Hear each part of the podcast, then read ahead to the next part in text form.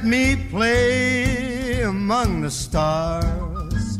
And let me see what spring is like on Jupiter and Mars. Estávamos a falar de contratenores e agora falamos de um barítono, que é o que estamos a ouvir. Francis Albert Sinatra, Frank Sinatra, a voz, faria hoje 107 anos, foi o maior cantor popular do século XX na América e até a carreira no cinema não lhe correu nada mal.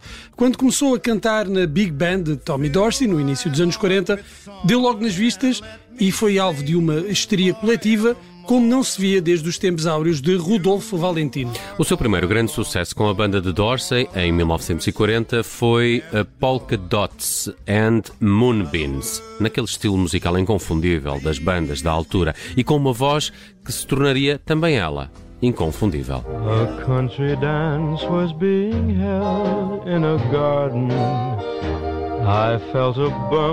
A banda era big, mas rapidamente ficou pequena demais para Sinatra, que mesmo assim reconheceu sempre a influência de Tommy Dorsey. Aliás, dizia mesmo que só tinha medo de duas pessoas, da mãe e de Dorsey. Hum, para o início eh, da sua carreira a solo, levou com ele para a Columbia Records o arranjista Axel Stordhal e juntos alcançaram a perfeição artística em canções como These Foolish Things.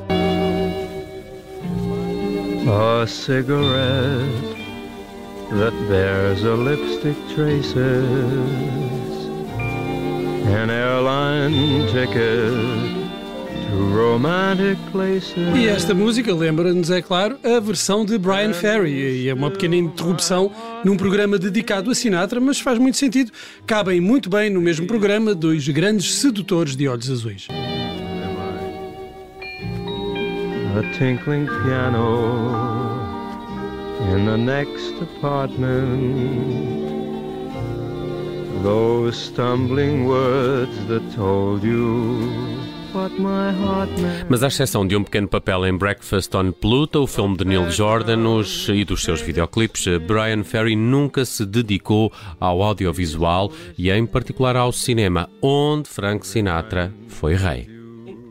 Em 1953 ganhou o Oscar de melhor ator secundário no filme Até à Eternidade, mas nessa altura a vida pessoal e profissional de Sinatra já tinha dado muitas voltas. O sucesso junto do público feminino adolescente começara a diminuir e o caso com a atriz Ava Gardner, que pôs fim ao casamento de Sinatra com a primeira mulher, também não ajudou à popularidade. Em 1952 gravou o último disco para a Columbia, Why Try to Change Me Now, que é como quem diz: Olha, sou como sou e já não vou mudar.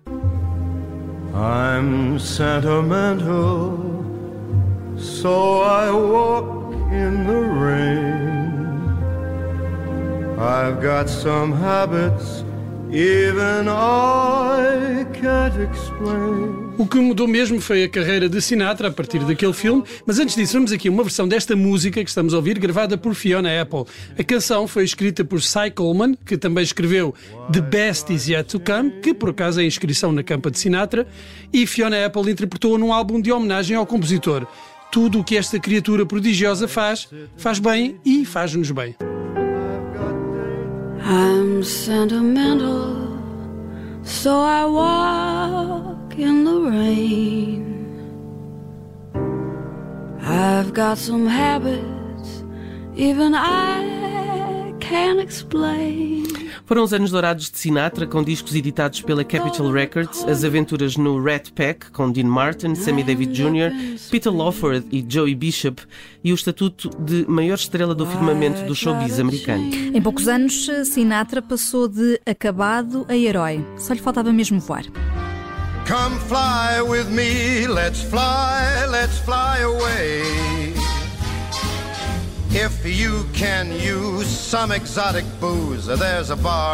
Mas, uh, apesar destes voos, uh, havia uma nuvem negra, que era a da ligação ao submundo do crime e aos chefes da máfia, rumores que já circulavam desde a década de 40.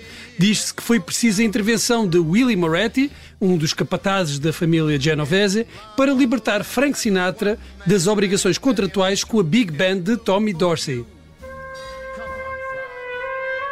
Ou seja, alguém fez ao senhor uma oferta que ele não podia recusar.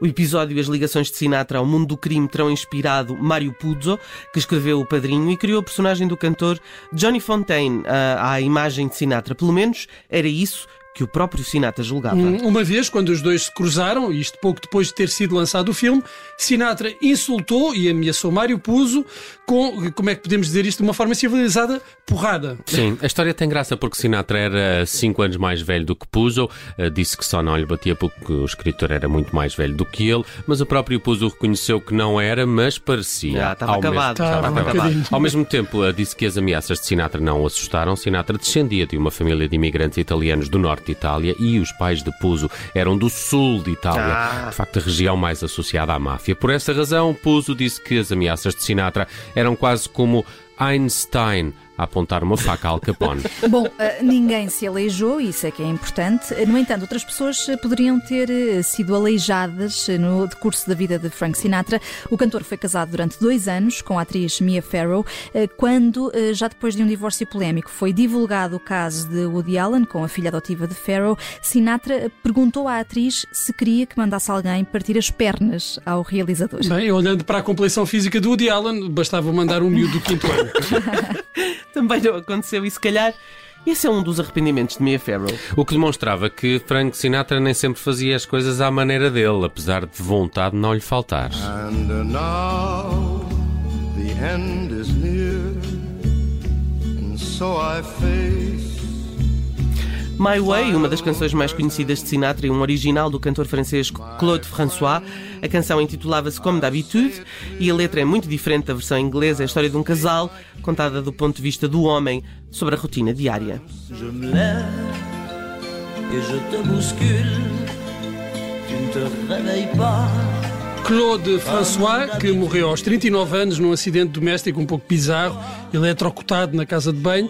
Agora, esta canção sobre rotina no casamento lembrou-me uma das minhas preferidas de mestre Chico Buarque. Todo dia ela faz tudo sempre igual, me sacode às 6 horas da manhã, me sorri um sorriso pontual e me beija com a boca de hortelã. Chico Buarque escreveu várias canções a quatro mãos com outra lenda da música brasileira, Tom Jobim.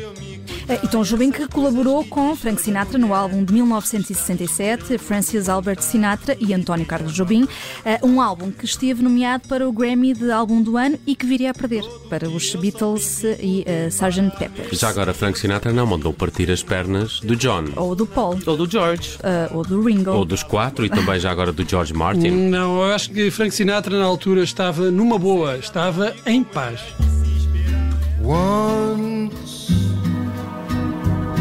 I loved. And I gave so much love to this love, you were the world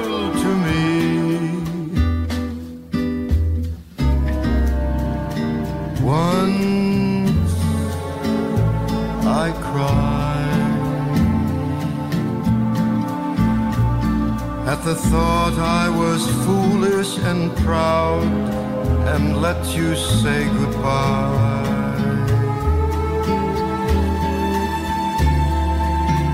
And then one day, from my infinite sadness, you came and brought me love again.